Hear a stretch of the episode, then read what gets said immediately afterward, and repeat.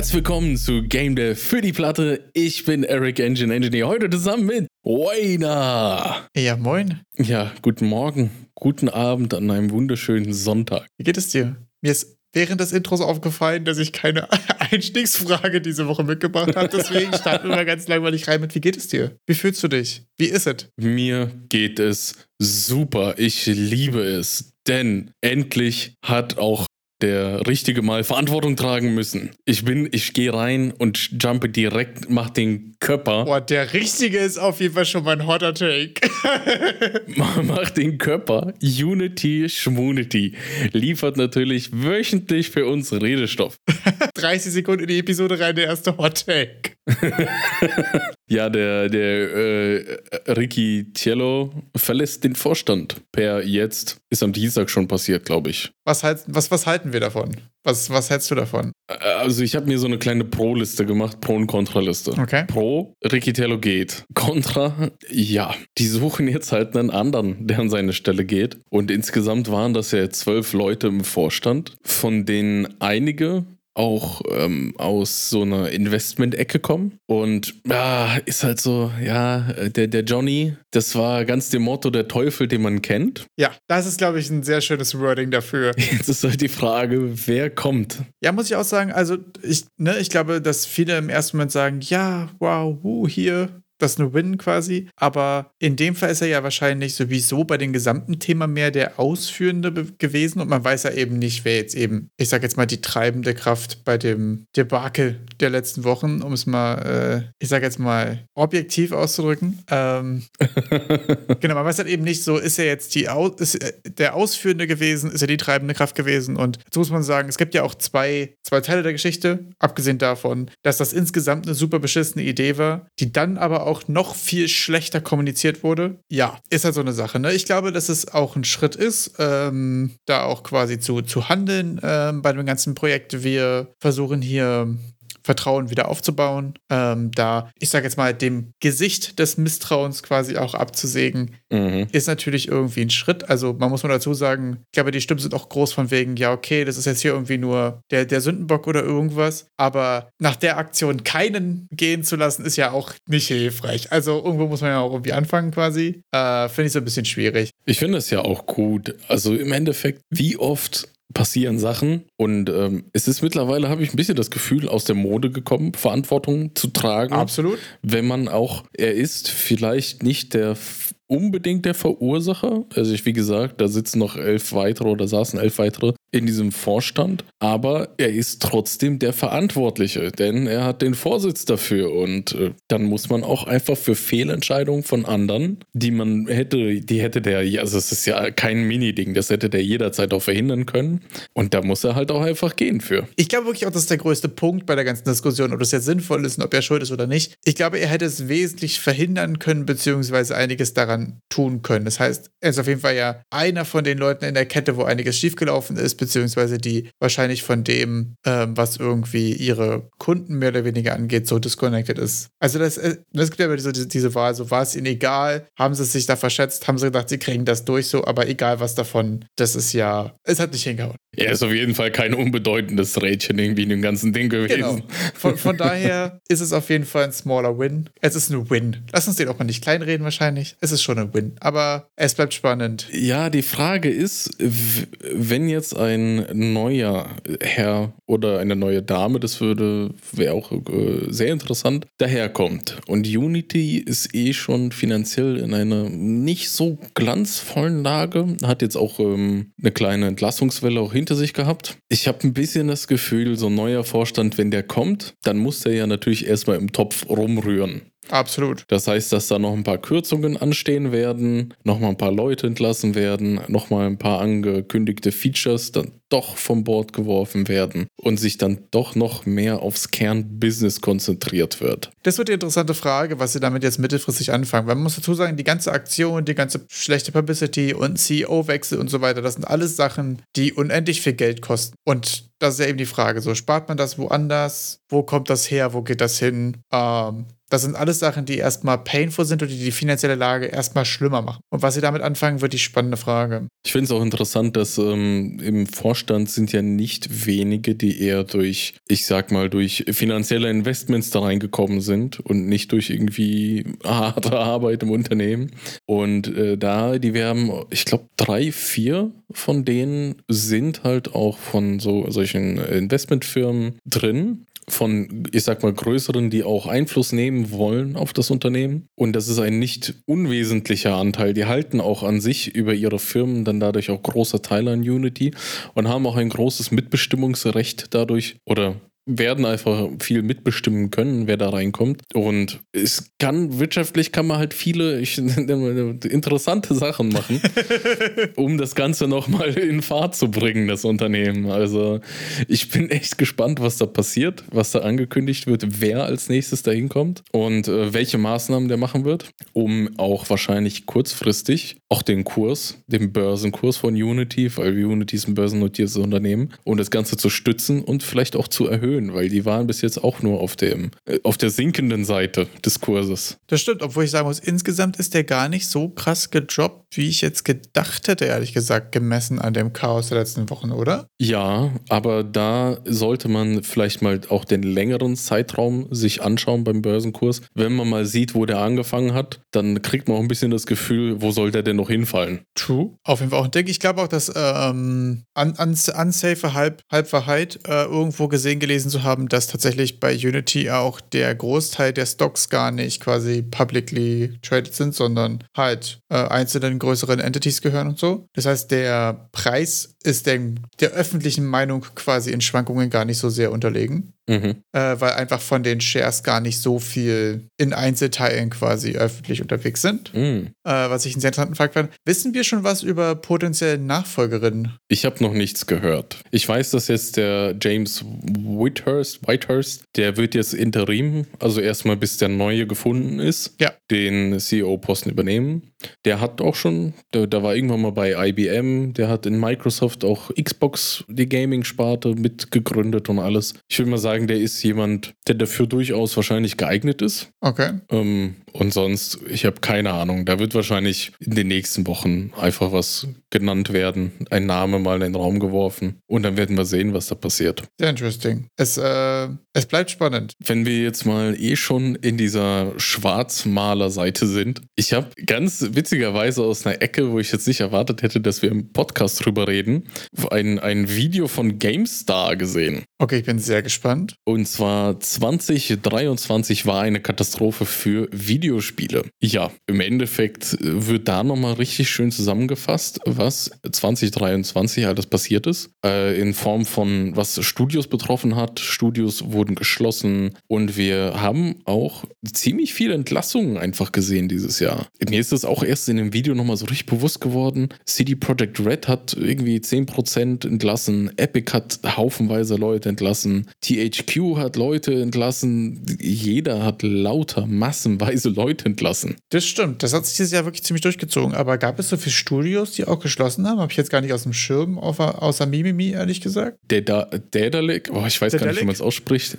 Der Delic ja, hat ja, ja, äh, reingeschissen und die machen jetzt ja quasi Publishing only, weil das für die irgendwie besser funktioniert hat. Genau, aber die haben ja die Entwicklung geschlossen. Ja. Und sonst wurde im Video auch noch ein Name genannt, der größer war, bekannter war, der geschlossen hat. Und Sonst ist aber dadurch auch, dass der Abbau so groß ist, der Stellenabbau überall, äh, ist halt kein gutes Zeichen. Absolut.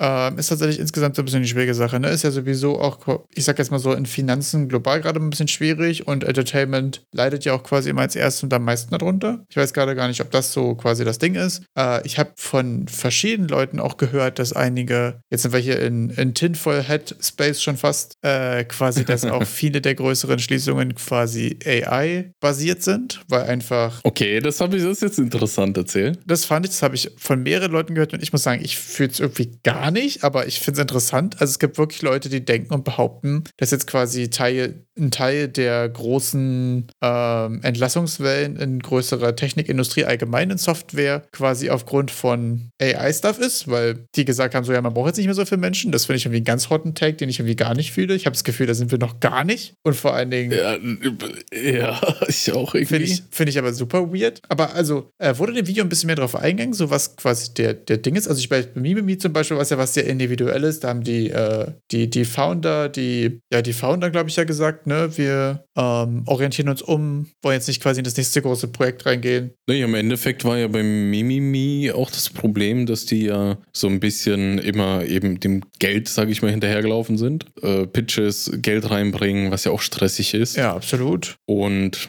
insgesamt wird es auch in dem Video auf das darauf zurückgeführt, dass das Geld halt auch nicht mehr so locker sitzt für die Game-Branche. Weil wir haben jetzt in den Corona-Jahren einen großen, großen, großen Boom erlebt. Es wurde üppig aufgestockt in allen Studios. Tja, und jetzt ist ja Corona größtenteils für uns effektiv vorbei. Die Leute gehen wieder raus, um Spaß zu haben, müssen nicht mehr zu Hause hocken und zocken. Oder, oder man ist es nicht mehr sozial so akzeptiert wie vorher, wenn man den ganzen Tag zu Hause hockt und zockt. es wird plötzlich wieder von uns erwartet, rauszugehen. Ganz komisch. ja, widerlich. Unangenehm einfach. Äh, jedenfalls ja. Äh, weniger Player, weniger Geld, weniger Investitionsbereitschaft. Überinvestitionen wurden in den Corona-Jahren getätigt, die jetzt abgebaut werden. Das heißt, da wurde zu viel Geld reingesteckt deckt. Und jetzt äh, beißt einen so ein bisschen das Ganze wieder in den Hintern. Und man muss eben die Leute wieder abbauen, wie zum Beispiel bei Epic. Die haben ja über Fortnite richtig viel Geld gemacht. Ja. Und jetzt, dieses Jahr, haben sie dann gesehen, ups, wir müssen ja mehr Geld ausgeben, als wir einnehmen. Also lass mal ein paar Leute abbauen. Und das ist ja auch, das spricht für die komplette Branche. Und das ist ja dann auch im nächsten Schritt, ist es ja bei den Publishern auch so. Wenn du halt Geld für dein Projekt suchst, haben die auch auf einmal nicht mehr so viel Kohle locker. Und ja, dann wird das halt alles stressiger und Studios müssen halt auch dicht machen. Schwierig, ja. Dort wurde auch im Video die Games-Förderung thematisiert und das fand ich sehr interessant, dass jetzt für 2023 für Deutschland 70 Millionen vorgesehen sind für die Games-Förderung, die man in Deutschland bekommen kann über, über das Land seines Vertrauens. Und für nächstes Jahr 2024 sind nur 48 Millionen im Pot. Sad. Also eigentlich weniger als dieses Jahr. Aber Leute, macht euch keine Fantasien, denn die Kohle ist eh alle schon ausgegeben. Neuanträge erst ab 2025, also wild. Ja, das sieht tatsächlich, das, also da waren ja sowieso auch die letzten News dazu immer ziemlich dystopisch, was das angeht irgendwie. Äh, ich glaube, dass es ja für 2023 einmal aufgestockt wurde, ne? Vielleicht sind wir jetzt dadurch auf einer Zahl gelandet, die jetzt größer ist als nächstes Jahr. Dass das vielleicht schon mit der Aufstockung ist. Ich bin der Meinung, dass da zwischendurch schon mal ein Thema gab, dass das quasi alle war und da wurde nochmal nachgeschaut abgeschlossen und so. Ich muss sagen, ich bin da nicht so super deep drin. Ich beschäftige mich immer mal so ein bisschen damit, aber ich habe noch nicht so ganz den richtigen Überblick bekommen. Wird spannend. Also vielleicht ist da auch einfach für die fürs nächste Jahr eventuell nochmal was zu holen. Aber für den Moment ist natürlich die Ansage, vor 2025 brauchst du hier nicht mehr fragen. Erstmal super sad für, für Deutschland als Standort. Ja, da geht auch mehr, oder? Also, das ist ja wirklich äh, ziemlich sad. Anscheinend ja irgendwie nicht. Was auch als Grund äh, angebracht wurde für, dass es schwieriger wird, waren so im Video zumindest steigende Kosten. Aber ich sag mal, ja, das ist ja jetzt kein, nicht, nichts, was schockartig passiert ist. Das ist ein Trend, den wir schon über Jahre, Jahrzehnte hinweg sehen, dass Spiele immer größer werden, immer teurer, immer mehr Leute daran mitarbeiten. Also es ist ja nichts, was von heute auf morgen geschehen ist, sondern das ist stetig gestiegen und das ist jetzt kein, kein schockierendes, sage ich mal, Event, das jetzt das ausgelöst hat, aber ich glaube, das ist diese Schlinge, die sich immer weiter zuzieht. Und wenn dann mal irgendwas anderes schief geht, wie zum Beispiel, es äh, zocken nicht mehr so viele Leute, Games werden nicht so sehr nachgefragt, Unterhaltung wird nicht mehr so viel nachgefragt, ähm, dass das dann zum Kollaps führt. Finde ich super schwierig, ja, weil es sich gerade so in Bezug auf die deutsche Industrie da mit der Förderung und so weiter gerade irgendwie sehr schlecht anfühlt. Ich finde, sonst im Indie-Space mit den ganzen Plattformen und Subscriptions und so weiter, das ja gerade kurzfristig erstmal viele Chancen zu bieten scheint. Auch wenn es natürlich mittelfristig, wie wir es jetzt bei, bei Film und Fernsehen quasi sehen, natürlich auch wieder Gefahren mit sich bringt, vor allen Dingen für Consumer-Seite. Es ist spannend, ehrlich gesagt. Ich weiß immer nicht, also wenn man so versucht äh, festzustellen, ob es gerade eine gute Idee ist, Games rauszubringen oder eine beschissene Idee, gibt es immer so, okay, ein Hinweis darauf, dass es gerade ultra geil ist, dann ein Hinweis darauf, dass es gerade super dystopisch ist, oder? Ich finde es gerade voll schwer einzuschätzen. Sind wir gerade so, was ist es die nächste Indie-Apocalypse oder ist es gerade, weiß ich nicht, der Indie-Gold Rush? Gar kein Dunst. Wenn wir jetzt mal über Indies reden, wie das, was ich jetzt als äh, richtig Indie verstehen würde, so wir, wir haben ein, ein Team von bis zu fünf Leuten, alles notorisch underfunded, die kriegen kein Geld von außen irgendwie rein. Das ist auch wirklich ein sehr und, schönes Word. also die kriegen einfach gar kein Geld rein. Ja, ich glaube, das wird denen das Leben nicht wirklich schwerer machen, weil die hatten eh nie Geld. Ich sag's mal so raus. du meinst, dass die Fallhöhe einfach nicht da? ja, halt, wenn du eh schon kein Geld hattest, dann haben die anderen auch kein Geld. Ist dir das ja egal, so als Team. Die wird es wahrscheinlich weniger betreffen, aber so, ich sag mal, diese, ja, die die, die schon so ein bisschen größer sind, vielleicht schon äh, unternehmensartige Strukturen besitzen, wie, ja, also wenn du einen eigenen Buchhalter angestellt hast, dann wird das wahrscheinlich ein Problem werden. Ja, das stimmt. Aber wenn das jetzt so ein Team von fünf Leuten ist, die da irgendwie ihr Passion Project zusammenhämmern, und dann jetzt sagen, ich lebe jetzt drei Jahre im Keller von meinen Eltern, um das irgendwie die Mietkosten niedrig zu halten, damit ich das irgendwie durchziehen kann. Da war ja eh nie irgendwie Publisher-Geld oder sonstiges großartig im Raum, dass denen jetzt fehlen würde. Ja, das stimmt natürlich. Und der Indie-Dream ist immer big, weil den einen Hit landen, dass das statistisch gesehen sehr schwer ist, hat die vorher ja auch nicht interessiert. Also. ja, das stimmt natürlich auch. Ah, jetzt mal genug hier Schwarzmalerei. Erfreue uns mit einer News von dir. Äh, es gibt wieder mehr Free Stuff. Es gibt neuen uh, Stuff for free, free Leute. Äh, und zwar gibt es ja die Experience Points. Ich weiß gar nicht, ist das eine Seite, ist das ein Blog? Das ist ja irgendwie alles. Das ist eine Community. Äh, dazu gibt es auch ein Discord, wo wir schon mal über die Jobbörse von gesprochen haben. Es gibt einige coole Artikel und es gab auch immer ähm, Experience Point Tutorials. Und die sind jetzt free. Es sind tatsächlich nicht sehr viele, aber sie sind sehr detailliert und sehr für sehr spezifische Projekte gewesen. Was sind denn das alles für so Themen? Was für Tutorials kann ich mir darunter vorstellen? Äh, die sind sind sehr Richtung Art. Es ist einiges in Substance Designer. Es gibt einige VFX in Unreal 4, ähm, Environment Art in Unreal 4. Ähm, da gab es ein paar coole Sachen. Es gab zum Beispiel so ein Zelda Environment, was quasi so ein bisschen, ähm, ja, so ein bisschen stylized, äh, stylized Forest äh, und Ruinen-Setting hat. So ein Nordlichter VFX in Unreal 4. Es gab äh, ein Tutorial zu Lighting, äh, was auch, glaube ich, auch Unreal-based ist. Und solche Sachen. Und die sind jetzt quasi alle for free. Also die kannst kannst du normal auf der Seite, wir werden euch den Link in die Beschreibung packen, kann man die normal kaufen und das ist jetzt quasi ein Pay What You Want System. Die meisten sind so zwischen ein und drei Stunden und benutzen meistens Unreal und ZBrush. Außerdem haben wir nochmal einen Publisher of the Week und zwar sind es diesmal Synthi Assets, die es bei Unity for free gibt. Synthi. Äh, und zwar das gute alte Battle Royale Low Poly Pack. Äh, das ist quasi, ähm, eigentlich sieht es einfach aus, als hätte man. Ist das for free? Äh, ja, das ist dieses, diese Woche for free mit dem Code Synji23. What? Na, das ist ja schon fast Grund genug für mich, mich da nochmal mit meinem Unity-Account einzuloggen.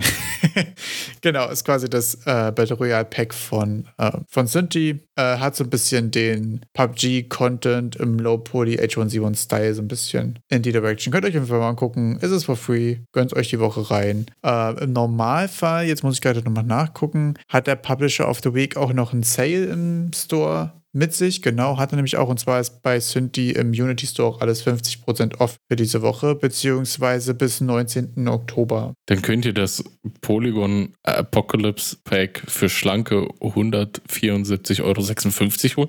Sind, die Assets, haben die da so hohe Preise dran? Äh, die großen Pakete sind sehr teuer, genau. Die sind aber auch sehr umfangreich. Also gefühlt habe ich die doch auf Humble Bundle alle für einen für Döner mitgenommen. Genau, was du bei Humble für einen Döner kriegst, sind ja mal quasi einzelne Sets, so wie ein Dungeon oder ein Set von, von Leuten oder irgendwas, ne? es gibt quasi aber auch so Gesamtpakete, wo so alles, was Medieval-themed ist, mit einmal. Das sind irgendwie 300 oder 400 Tacken oder so. Und da kannst du dann aber, da hast du dann quasi das alles mit einmal. Oha, okay. Das heißt, da gibt es auch nochmal eine Hackordnung, von der ich gar nicht wusste, dass es sie gibt. Genau, du kriegst meistens die themenbasierten, zerhackstückelten Sachen, die für bestimmte Genres, bestimmte Settings oder so sind. Und es gibt aber auch die, ich will einfach alles Pakete haben, äh, die dann meistens auch ultra big sind. Okay. Und da ist mir letztens ja was aufgefallen. Ich weiß nicht, ob wir letzte Woche darüber gesprochen haben, als ich mit dem Boeing Kit und den Quaternius Sachen rumge, äh, rumgespielt hatte. Mich würde mal kurz Community Request mäßig interessieren. Kennt ihr Games, die mit den Synthi Bundles gemacht sind? Und vor allen Dingen kennt ihr Games, die mit den Quaternius Sachen gemacht wurden? Oder auch mit Kenny? Das würde mich voll interessieren, äh, mal die ganzen Games zu finden, wo die Klassiker, sag ich jetzt mal, der, der Indie-Game Assets benutzt wurden. Also bei Synthi habe ich schon einiges gesehen, ehrlich gesagt. Bei Kenny halt sehr viel in Game Jams und so weiter, beziehungsweise bei Simons aktuellen Projekt, den Cozy Space Survivors, ist ja auch, sind ja auch Kenny-Assets dabei. Fände ich aber super interessant, mal zu schauen, was es da alles so gibt. Also vor allem bei Quaternius habe ich auf jeden Fall noch nichts gefunden. Aber ich bin mir nicht sicher, ob wir darüber schon gesprochen haben. Falls ihr da was kennt, shared das gerne mal im Discord. Ich bin gerade verloren gegangen im Polygon Dark Fantasy Low Poly äh, 3D Art Pack. Ich habe dich auch gerade gesehen und war mir gerade nicht ganz sicher, ob du mir noch zuhörst tatsächlich.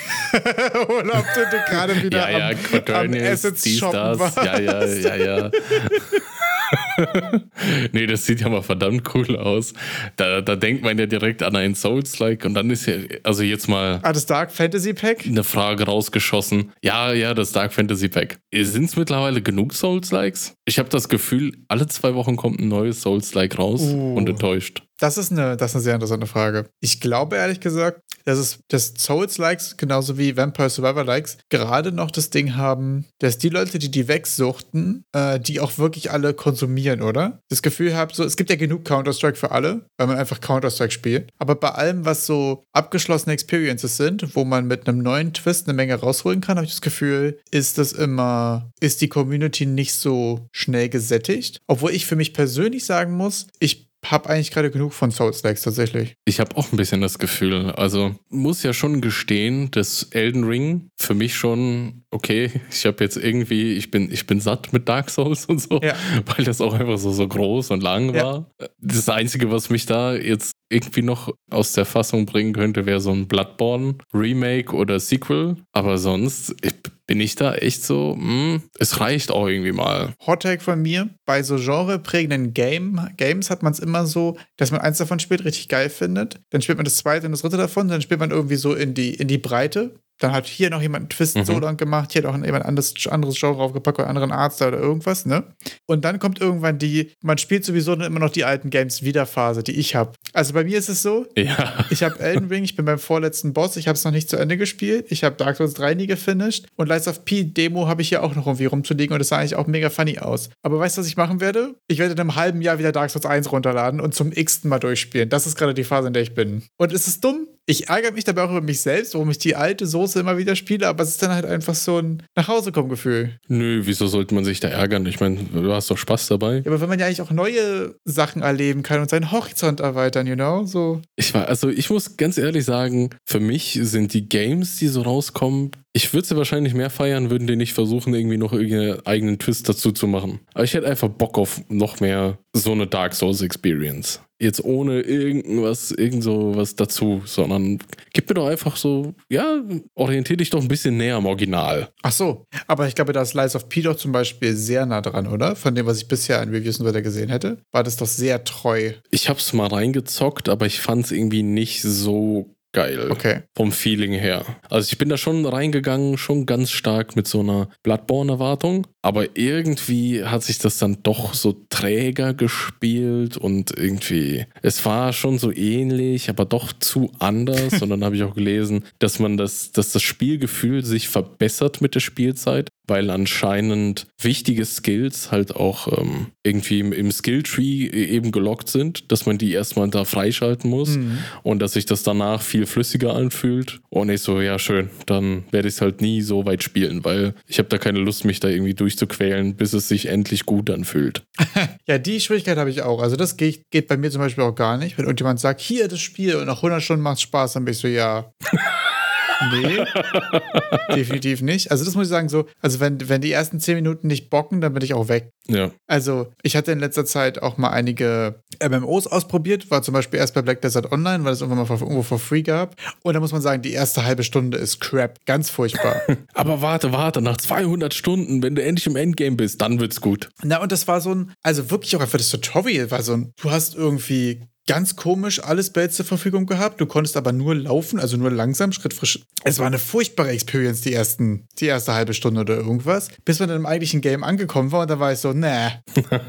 aber was ich noch sagen wollte, ist, glaube ich, dass bei solchen Sachen mit, wenn du sagst, naja, ich will jetzt hier gar keinen neuen Twist oder irgendwas, ich will quasi nur das Alte. Ich glaube, so ein altes Gefühl zu, zu wieder, wieder zu reproduzieren, ist halt auch super schwer, weil du ja, äh, was viele Leute ja auch bei Remakes das Problem haben, oder bei, bei, bei so ähm, Spiritual Success schon, also bei so geistigen Nachfolgern, das ist das deutsche Wort sehr gut, dass du ja nicht das Game machen musst, wie es vorher war, sondern wie die Leute es in Erinnerung haben. Hm. Und das ist ja häufig glaube ich, eine ganz schwierige Sache. Also es gibt jetzt auch sehr viele Games und sehr viele äh, Studios, die sowas auch extrem gut hinbekommen haben, aber es ist super schwer, glaube ich. Wenn wir jetzt sowieso schon bei, bei, bei Synthi Assets und Humble Bundles übrigens waren, ich hatte letztens noch einen interessanten äh, Reddit-Beitrag äh, gesehen von jemandem, der ähm, von Humble, für den Humble Bundle invited wurde und mal so ein bisschen seine Erfahrung und seine, ähm, seine Erkenntnisse davon geshared hatte. Und zwar hat er so ein Top-Down-Stealth-Game gehabt. Es gab nämlich auch tatsächlich ein spezifisches Top-Down-Stealth-Bundle, was schon auch wirklich sehr, sehr spezifisch ist, finde ich erstmal. Mhm. Äh, könnt ihr euch auf jeden Fall mal die genauen Zahlen angucken. Also er meinte, dass, muss ich mal ganz kurz genau reingucken, äh, er hat 5000 Keys. Ja, ich hatte mir das auch angesehen. Genau, er hat 5000 Keys verkauft. Äh, 69% der Bundles hatten sein Game mit drin. Er hat ungefähr 6000 Dollar damit verdient und nochmal ungefähr 2000 in Addition über DLCs. Äh, und sein Daily Active User Count hat sich so durchschnittlich um 20% erhöht. Äh, er meinte, das Bundle. War das so ein Pick-and-Choose-Bundle oder ist das so auch mit den Tiers? Genau, es gab quasi einen kleineren Tier, wo du dir drei von den äh, neuen Games aussuchen konntest. Für 7 Dollar oder für 11 Dollar hast du alle neuen Games bekommen. Mhm. Äh, und es war wohl so, dass er mal auch meinte, zum Beispiel hat ihm auch Wishlists generiert von den Leuten, die sein Game nicht gechosen haben äh, gechosen haben. Aber äh, er meinte auch zum Beispiel, dass das Bundle an sich eigentlich eher ein Flop war von, von Hummel-Perspektive aus. Es gab wohl auch jetzt keinen großen Titel, der irgendwie das, äh, das so ein bisschen gecarried hat in den Kleinen. Also manchmal hast du bei Hummel-Bundles auch einfach so einen großen Titel, der ist im höchsten Tier. Deswegen kaufen sich alle auch das größte Tier für immer noch die Hälfte, was das Game sonst kosten würde und man hat die anderen mehr oder weniger dabei, ne? Genau. Ja, würde ich halt aber auch so machen. Also als einfach als Kunde. Absolut. Wenn da, das mache ich auch meistens bei den ganzen Humble Bundles, die wir uns für Game Dev besorgen, weil da ist dann irgendwie auch nur zwei Assets dabei, die ich wirklich will. Und der Rest ist so, ja, so Grabbelware. Ja, ob dann nimm mit. Ist nice to have. Nice to have, ja. Also ich glaube, das hat, das hat gerade in so einem genrespezifischen hat den großen Vorteil mit, du hast einen Titel, den wolltest du sowieso spielen, den hast du eventuell auf deiner Wishlist gehabt und ähm, dann kaufst du dir den, hast quasi noch weitere Sachen, die handkuratiert dazu passen, noch dazu. Das ist ja eigentlich ziemlich geil. Aber wenn du den Haupttitel Ja. durchgespielt hast, dann kannst du ja den anderen weiter noch rumskimmen und hast da quasi noch Sachen. Genau, und dann waren jetzt so seine, seine Erkenntnisse davon, die er davon gelernt hat, und die fand ich sehr interessant. Der erste Punkt ist so ein bisschen der No-Brainer. Wenn du ein Game hast, was sowieso gerade bei einem Premium-Price, also 10 Dollar oder mehr, weggeht, dann würde er quasi nicht empfehlen, sowas zu machen. Außer du hast jetzt was, was viel auf DLCs basiert. Das ist, glaube ich, nämlich eine Sache, die Mhm. bei Humble Bundles und so weiter krass gut funktioniert. Wenn dein Base-Game rausgeht, die Leute haben es wahrscheinlich ultra günstig bekommen, haben mega viel Spaß dabei und dann kannst du über die DLCs reinskalieren. Je nachdem, was du für ein Modell hast. Wenn das zusätzliche Charaktere sind, zusätzliche Missionen, Bonus-Content, dies, das. Das glaube ich super gut. Was ich noch interessant fand, ist auch sein, sein, sein zweiter Take davon. Wenn Humble dich zu einem Bundle einlädt, musst du das nicht annehmen. Also ich glaube, der Druck ist auch groß, ne?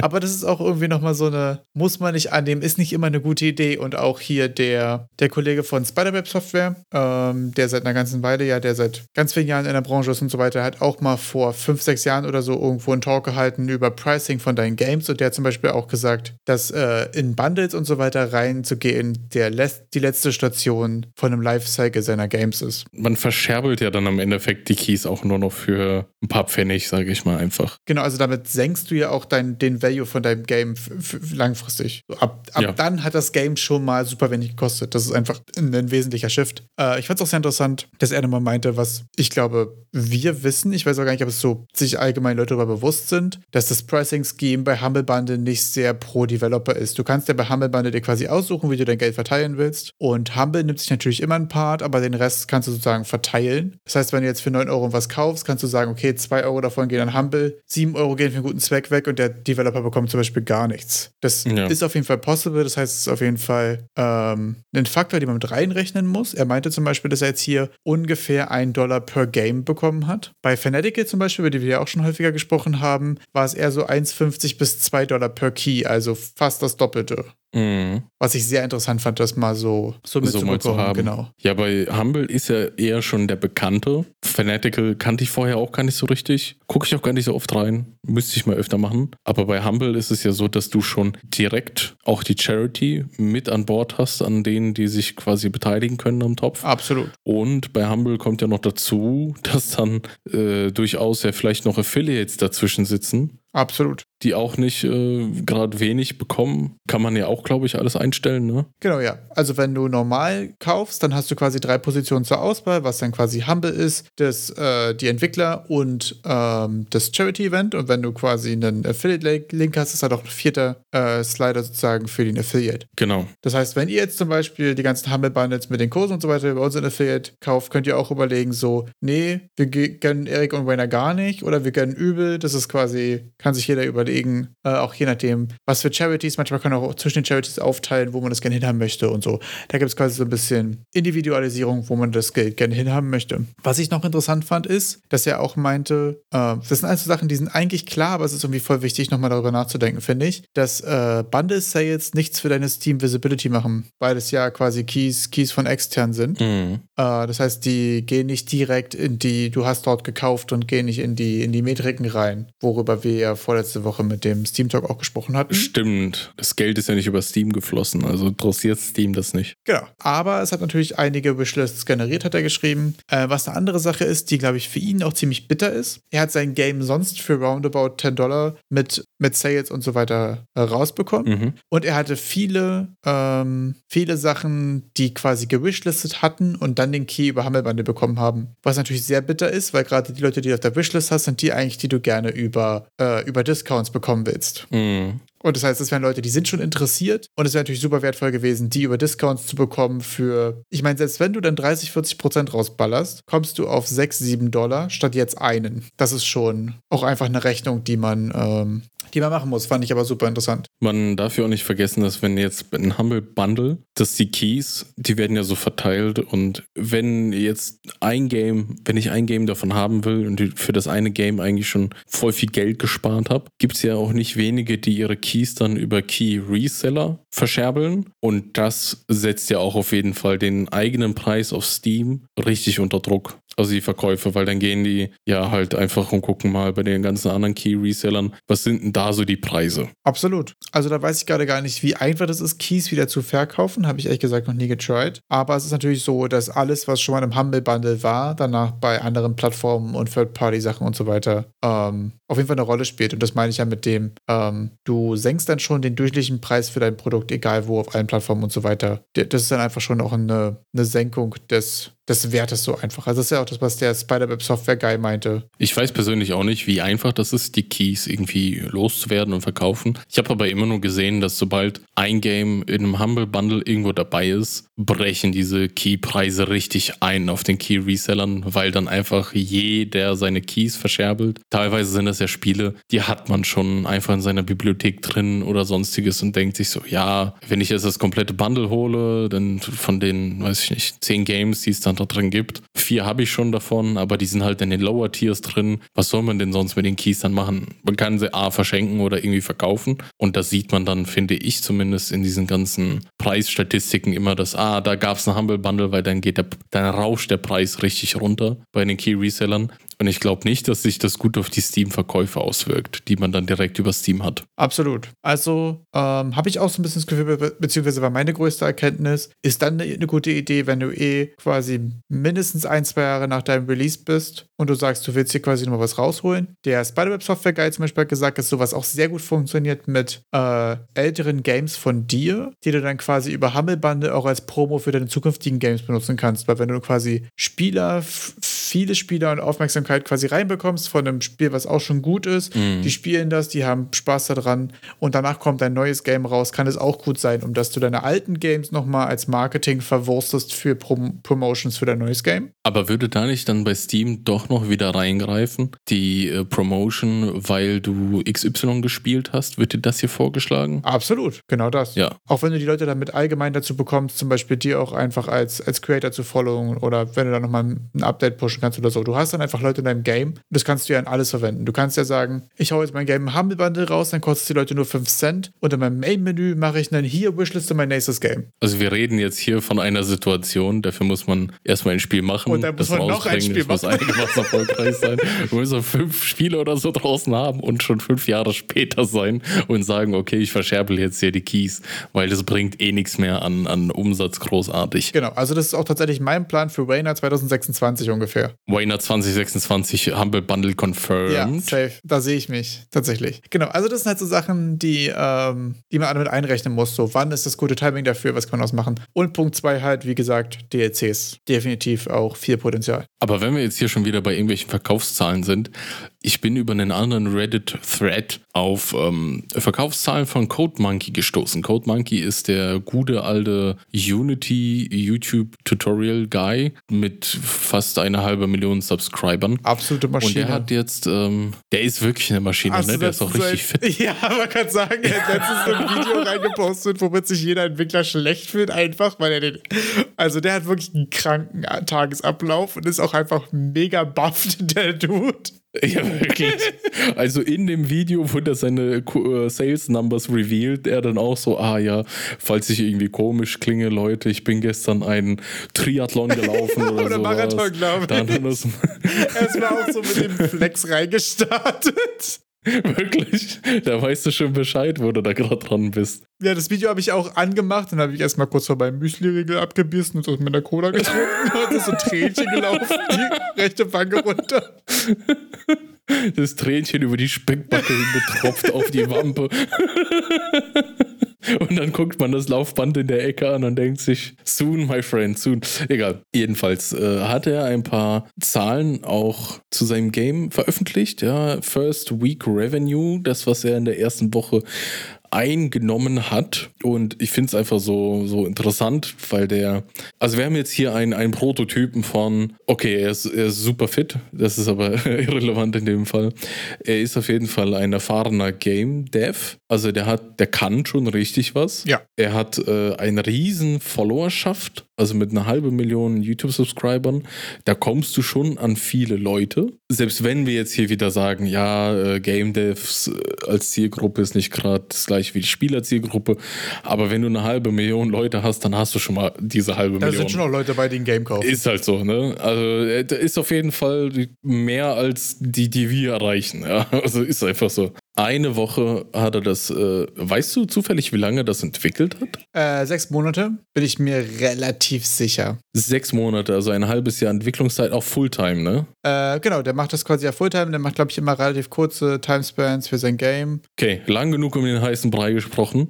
Wie viel wurde verkauft? Für 13.155 Dollar hat er verkauft in der ersten Woche. Und jetzt kommt die Zahl, wo wir die ganzen äh, Refunds und so abziehen.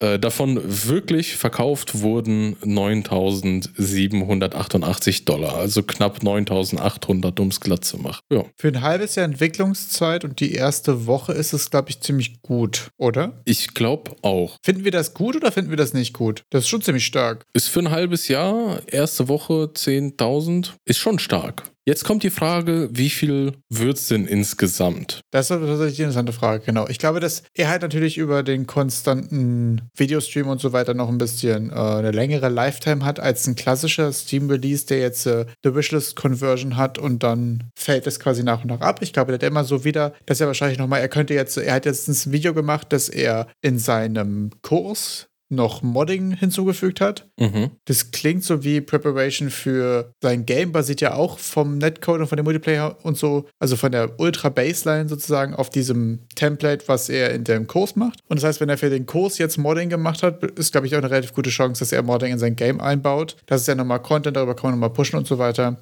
Äh, ich glaube, dass es wirklich ziemlich strong ist. Also da ist ja so bei diesen, wieso die erste Woche so interessant ist, da gibt es ja solche Metriken, wo die Leute sagen, ja, das meiste verkaufst du halt in der, also den meisten Umsatz, wir reden hier nicht von, von Stückzahlverkäufen, sondern wirklich der Umsatz, macht man halt in der ersten Woche, weil später wirst du ja mit der Zeit den Preis senken und immer wieder neue äh, Deals machen, Rabatte reinhauen, dass der Preis sinkt, aber die Stückzahlen größer werden, aber im Endeffekt der Umsatz trotzdem geringer ist.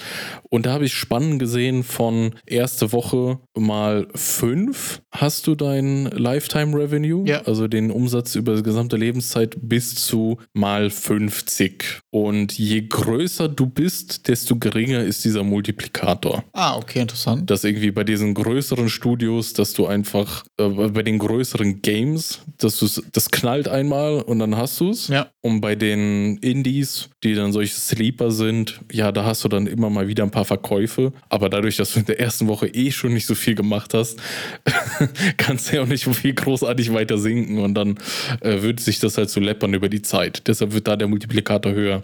Das bedeutet halt, dass dann die erste Woche weniger ausmacht bei Indies als bei den großen, ganz großen AAA-Produktionen und sonstiges. Okay, das heißt aber, selbst wenn wir mit der schlechtesten Ratio rechnen, das heißt 5, wären wir jetzt hier bei 50.000 für eine Entwicklungszeit von einem halben Jahr. Und das ist schon krass. Ist auf jeden Fall stabil. Damit kann man doch arbeiten. Muss natürlich auch sagen, ne, das ist ja eine Person, die jetzt seit 10, 15 Jahren, weiß ich nicht, seit sehr lange Full Indie ist. Sie hat quasi Ja. zu Flash-Zeiten angefangen, Full Indie zu gehen, der natürlich den YouTube-Kanal hat äh, und da einfach ja krasse, krasse Expertise seit sehr lange. Finde ich super interessant. Ich fand es auch sehr interessant, jetzt auch in diesem Video war oder in einem anderen, dass er ja quasi alles solo macht äh, und er schon häufiger mal auch dazu gefragt wird, so, okay, sollte er sich mal jemand dazu holen und wie das auch größer skalieren. Und er war aber so, ich mache jetzt hier schon immer alleine, ich habe hier meinen Workflow, das funktioniert super. Warum sich da mehr, mehr Ungewissheit und Team und dann muss noch auch genug rumkommen für wen zweites und so weiter, da das Risiko eingehen. Finde ich sehr interessant, dass er da auch sagt, so, ich bleib hier, ich skaliere quasi nicht in der, äh, in der Größe meines Teams. Vielleicht in der Größe der Projekte mal oder so, das hat er das ein bisschen offen gelassen, ne? Aber quasi nicht in den, in der Verantwortung irgendwie, die da dran hängt, fand ich sehr interessant. Kann ich auch nachvollziehen. Dem sei, also mit einer halben Million Subscribern ist einfach auch YouTube ein nicht gerade kleines Standbein. Wahrscheinlich für, für, für den Code Monkey und Absolut. das funktioniert dann halt irgendwie nicht mehr, weil es ist auch sehr zeitaufwendig, solche Tutorials zu machen und das ganze äh, Social Media zu pflegen. Und wenn er das nicht mehr selber macht, also da könnte er sich ja theoretisch auch jemanden einstellen, aber da musst du auch schon wieder noch größer sein, damit du diesen dritten dann irgendwie noch äh, versorgen kannst. Und da kann ich schon verstehen, wieso man dann sagt, hey, komm, ich mach's einfach so. Es läuft ja, glaube ich, auch nicht schlecht. Also der, der, der kann Marathons laufen und sich auch viel äh, darum kümmern. Also gehe ich mal davon aus, dass er nicht am Hungertuch nagt. Absolut. Also ich habe auch ehrlich gesagt das Gefühl, dass das ja bei dem äh, insgesamt super stabil läuft. Ich finde auch tatsächlich den YouTube-Content von ihm mag ich auch sehr, weil der sehr, sehr down to earth, sehr strukturiert ist, sehr, sehr klar. Ich fand es interessant, der hat letztes Mal auch so ein Video gemacht mit, äh, wie du dein erstes Game machst, quasi, ne? Mach hier ein Prototype, mach das. Hab nicht vor, damit deinen monetären Erfolg zu haben, sondern es geht darum, was fertig zu bekommen und so. Der hat immer sehr, ja, einen sehr praktischen, sehr pragmatischen Ansatz auch von seinem Content her. Das mag ich eigentlich sehr. Ja, aber im Endeffekt hat er ja auch ähm, damit 1000 Verkäufe in der Woche gemacht. Ich finde, das ist schon mal eine gute Zahl, an der man sich orientieren kann, dass man das wahrscheinlich nicht erreicht. also das ist einfach, ja.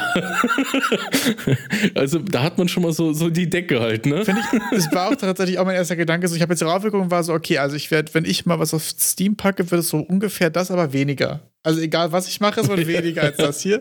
Was ich aber übrigens sehr krass finde und was zeigt, finde ich, warum äh, für ihn das YouTube-Game so gut funktioniert, ist, dass die, äh, die Conversion Rate seiner Wishlist ist krank, ne? Es sind 8000 Wishlists und 1000 Sales. Das heißt, Conversion irgendwas um 12, 13 Prozent. Das ist krass viel, glaube ich. Von dem, was ich bisher so gehört habe. Sieht man da, welche Verkäufe aus den Wishlists kommen? Das sieht man nicht, nee. Ich weiß nicht, ob man das quasi von der, von der Steamworks Ins, Insights-Seite irgendwo noch nochmal genauer sehen kann, auch wie viele von den 1000 Sales quasi vorher wishlisted, war, wishlisted waren. Aus dem anderen Reddit-Beitrag haben wir ja gelernt, dass ähm, der Kollege meinte, dass viele seiner Wishlists äh, Humble Keys redeemed haben. Das heißt, es scheint da irgendwie eine Art von Metrik. Also hat man da wahrscheinlich auch irgendwie ja, Einblick. Irgendwas in die Richtung auf jeden Fall zu gehen. Ich weiß nicht, ob er erst vielleicht nur daran festgemacht hat, dass keine Sales waren oder seine Beschlussnummers runtergegangen sind, als die Key Redeems kommen und er es deswegen, ich sage jetzt mal, assumed hat oder ob das wirklich direkte Data ist. Das kann ich nicht einschätzen. Und ich finde seine Median Timeplate eine Stunde und eine Minute für sieben Tage ziemlich stark. Weil ähm,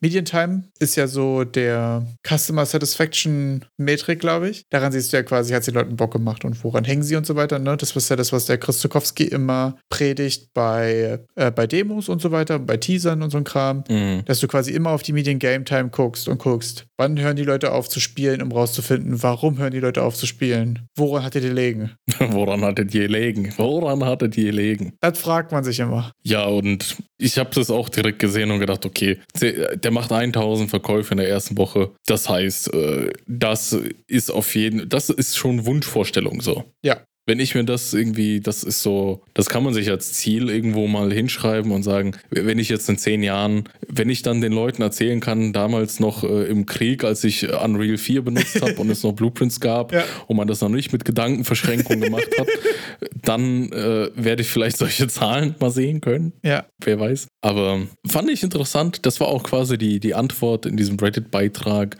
zu der Frage mit, da war auch wieder so einer, ja, Software-Engineer, arbeite, hab das seit XY Jahren gemacht, will jetzt äh, Game machen, hab, war auch irgendwie ein paar Monate, ich glaube vier oder fünf Monate. Äh, wie realistisch ist es da 2000 Einheiten zu verkaufen? Und das war so basically die Antwort. Guck da drauf und dann weißt du Bescheid. Ja, stimmt, den Beitrag habe ich gesehen, aber ich habe dran vorbeigeflogen. Aber was war, stimmt, die Frage war so, wie groß ist die Chance, dass ich hier 100k Revenue rausbekomme? Wie realistisch ist es? Äh, irgendwie sowas, ja, wie, wie realistisch ist es? Ist es eine Wunschvorstellung oder sonst irgendwie so eine Formulierung? Ach hier, how hard das? is it to hit 10k copies in 8 months period? Ja, irgendwie sowas. Ich habe ihn gefunden. Und da war das, da habe ich das gefunden in, in den ersten Antworten und ich so, ja, ja, mhm. Ja, das war auf jeden Fall, ja, weiß ich nicht, das sind immer so manche so, so Fragen, wo man halt auch nur sagen kann, so, ja, das geht schon, aber es ist halt irgendwie auch hart. Also ist immer die Frage, so man will die Leute irgendwie auch nicht so krass discouragen. Also es ist jetzt auch keiner von denen, der gesagt hat, ich schmeiß alle Tinte, wird ganz einfach, sondern der hat ja schon eher nachgefragt, ne? Das kann natürlich auch keiner beantworten, ne? Also der hatte den Plan quasi über acht Monate Games zu machen, die immer zwei Monate Entwicklungszeit haben und die dir dann für jeweils für 5 Dollar raushauen wollte. Da finde ich schon mal erstmal, mach mal was in zwei Monaten, was 5 Dollar wert ist. Mhm. Das ist, glaube ich, schon schwierig. Also, wenn man dazu sagen muss, der Mehrwert, den du aus einem Puzzle-Game mit ein paar Free Assets machst, machst und so weiter, finde ich so ein bisschen schwierig. Da musst du schon entweder schon 20 Games in die Richtung gemacht haben und du machst quasi einen neuen Twist, einen neuen Artstyle oder irgendwas, gerade wenn du jetzt zum Beispiel so hyper-casual targetest und du hast einfach schon Match-Free-Games gemacht und die haben einfach krass geile Mechaniken und so weiter und du machst jetzt nur noch mal ein Halloween-Special da draus, kann sowas, glaube ich, funktionieren. Sonst finde ich 5 Dollar Price Point für zwei Monate erstmal so, ich glaube, im Durchschnitt ziemlich schwer zu erreichen. Aber das kommt immer sehr, glaube ich, darauf an, was so dein Stand ist, ne? Also, weil, ob du in zwei Monaten es schaffst, eine kleine Indie-Perle zu produzieren oder ob du es in zwei Monaten schaffst, einem Tutorial zu folgen, macht ja einfach einfach einen großen Unterschied. Also, dass du das wirklich schaffst, dann für 5 Dollar Mehrwert zu schaffen in der Zeit. Das ist, glaube ich, die, die interessante Frage. Da muss man gucken, hat man jetzt irgendwie eine coole Idee, hat man eine coole Nische, die man irgendwie abgreifen kann oder irgendwas. Ich finde ja zum Beispiel, dass es nicht genug Couchcore Broke Lights gibt, mhm. weil davon gibt es nur ungefähr 10 und ich habe jetzt alle durch, glaube ich. Also übrigens, wenn ihr geile Couchcore Broke Lights kennt, message me. Ich bin aber davon gibt es nicht. Please, please give. Genau, davon, ich bin aber davon gibt es nicht genug. Es gibt einige und die sind auch alle sehr, sehr gut. Ich habe tatsächlich auch wenige gefunden, die scheiße sind. Es gibt einfach nicht viele. Und da ist jetzt so ein Ding, ich bastel jetzt gerade ein Roguelike und ich habe vor, danach, danach noch drei Roguelikes zu machen. Und irgendwann werde ich mir in der Lage sein, in dieser Nische, die ich da kenne und wovon ich ja selbst auch einfach invested bin, weil ich das, wie gesagt, sie alle gespielt habe, dann glaube ich, kann man das so schaffen. Aber wenn hier nur, nur jemand sagt, so ja, ich will irgendwie Games machen, ich habe nicht das Gefühl, er wusste jetzt konkret was, dann ist es, glaube ich, sehr schwer, diesen Wert in zwei Monaten zu, zu produzieren, oder? Ich glaube, der hatte schon acht Monate da dran stehen. Äh, genau, er will innerhalb von acht Monaten 10.000 Copies verkaufen mit Games, die er immer innerhalb von zwei Monaten finishen will. Ach so, wieder, ich hatte das nicht so genau gelesen. Alles klar. Ja, vielleicht könnte er ja dazu äh, ein ganz interessantes Paper verwenden, denn ich habe die Woche gesehen, es ist von bei, bei Two Minute Papers im YouTube-Channel hat der äh, hat der Dude von Two Minute Papers, der hat so einen unaussprechlichen Namen, ich glaube der ist so Rumäne, hat er was vorgestellt und zwar äh, OpenAI's Chat GPT makes a game for one dollar. Das hat irgendwie, ich habe gar nicht verstanden, was da abgeht am Anfang vom, vom ganzen Thumbnail, vom, von der Überschrift, aber es gab neulich ein neues Softwarepaket, glaube ich, nennt sich das Ganze von Microsoft. Das nennt sich AutoGen und das ermöglicht es dir, äh, solche AI-Agents zu erstellen, die dann über beliebige APIs AI machen und dieses AutoGen-Framework irgendwie das Ganze nochmal so zusammenfasst, dass du halt so, so diese Agents hast und das ganze Framework halt, dass das irgendwie funktioniert. Das klingt alles ziemlich kryptisch. Im Endeffekt, stell dir mal vor, du machst dir sowas wie ein Game-Studio. Ich habe ja dieses Video reingeseppt und es sieht erstmal aus wie Habbo Hotel, like wer es noch kennt. Ja, genau.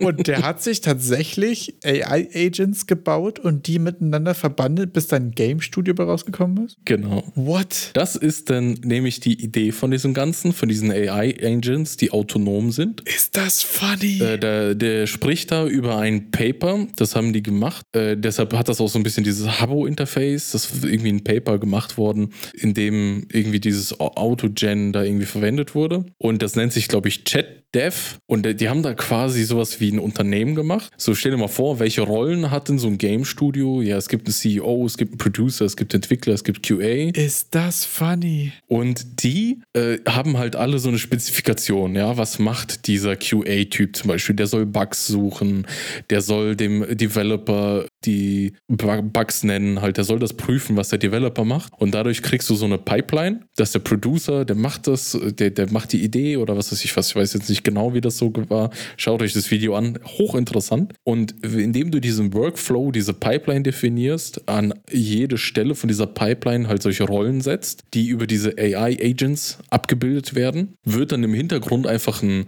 Chat-GPT-API-Call gemacht, wie jetzt zum Beispiel Chat, äh, hey Chat-GPT, stell dir vor, du bist Producer, du sollst jetzt ein neues Game machen äh, und das soll das und das für Mobile sein und drei Millionen Leute erreichen. Das ist so funny. Und dann generiert dir ChatGPT irgendwas und das wird dann aber wieder zurückgefüttert an dem Marketing-Team. So, ChatGPT, stell dir vor, du bist das Marketing-Team und der Producer hat dir gesagt, das und das ist die Idee. Bitte bewerte diese Idee und, und antworte so, als würdest du dem Producer antworten wollen, was du dazu gesagt hast.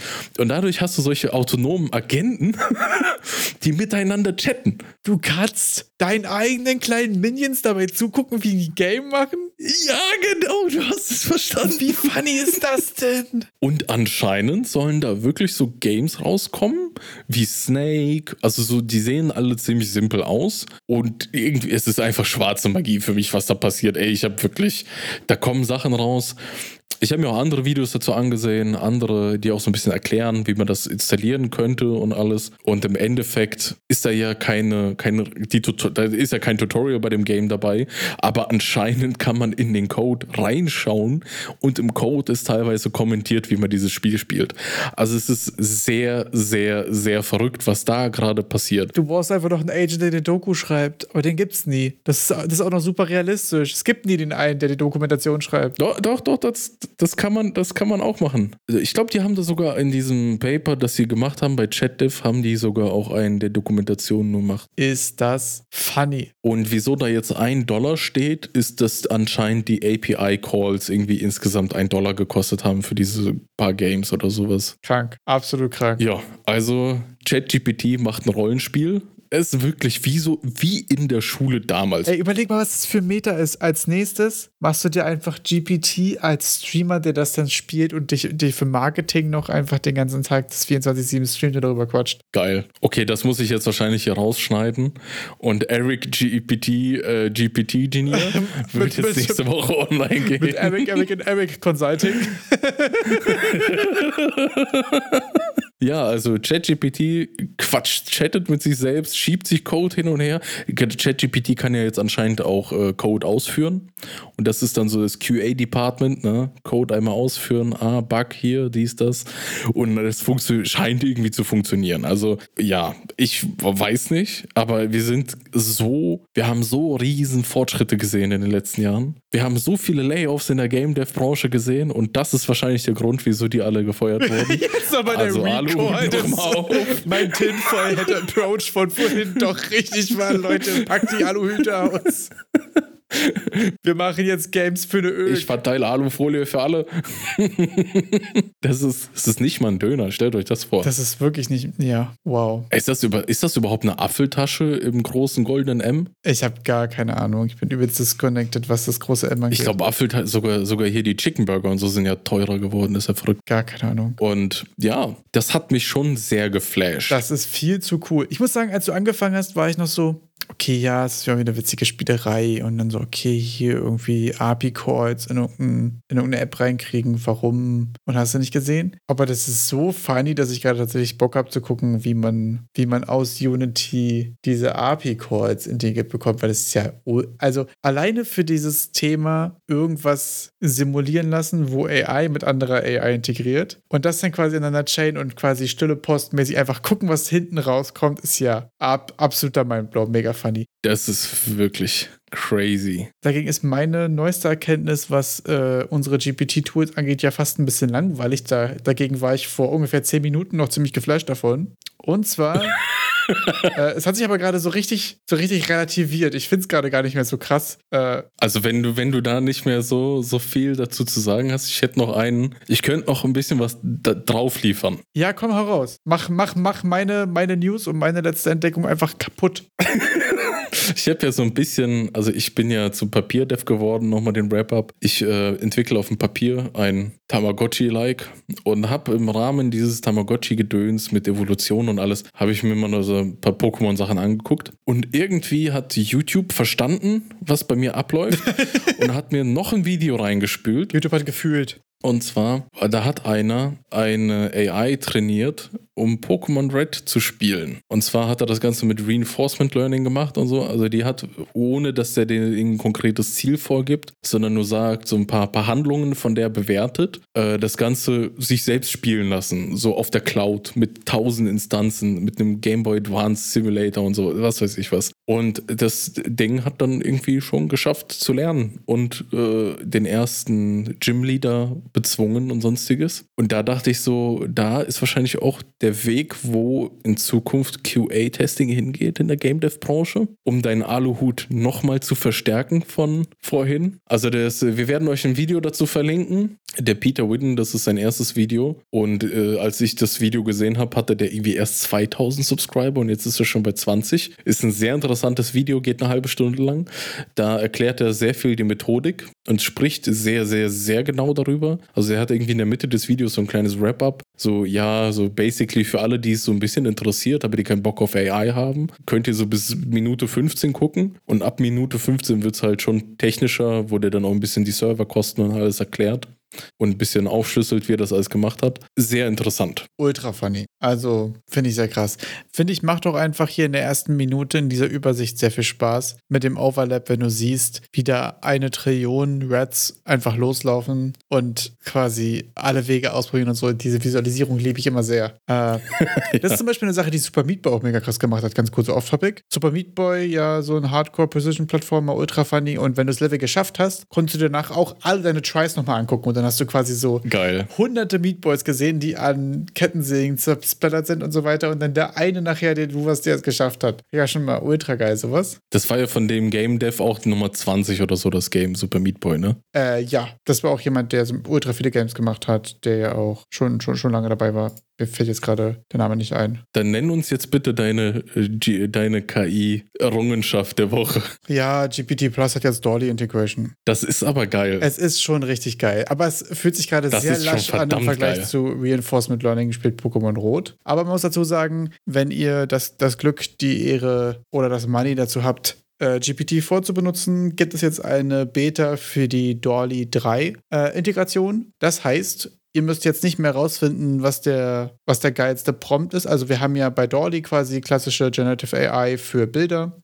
Und wir haben ja bei Midjourney und so weiter herausgefunden, dass das Schwierigste ist eigentlich dafür geile Prompts zu finden. Und jetzt haben wir den ganzen Kram in GPT-4 integriert und das heißt, ihr müsst deutlich weniger gut darin sein, geile Prompts zu finden. Ich habe es mal mit einem ziemlich generischen, ich hätte gern ein Mushroom Golem Monster in Dark Souls Style reingestartet und die Sachen, die da rauskamen, sind so unendlich viel geiler als alles, was ich bei Midjourney und Co. quasi jemals generiert habe, weil ähm, er hat mir jetzt hier vier Vorschläge quasi gemacht, die sehr unterschiedlich sind und die mir hier in 1024 x 1024 Pixeln ausgeworfen werden. Und wenn man sich quasi die Details dazu anguckt, dann äh, sieht man nämlich, was GPT-4 mich für das Einspeisen in Dolly mir für ein Prompt generiert hat. Und das heißt, ich habe ihm quasi gesagt, ich hätte gerne ein Mushroom Golem Monster in Style of Dark Souls, was ja nicht sehr konkret ist eigentlich. Und dann kommt dabei ein, ein Prompt raus, den ich mir jetzt mal traue vorzulesen und den Erik wahrscheinlich rausschneiden wird, weil es sich Boah. furchtbar anklickt. Und zwar kam dann da Vector Depiction of a Mushroom Golem emerging from the shadows. Its body composed of various fungal elements. The background is a desolate landscape echoing the dark and foreboding world of Dark Souls.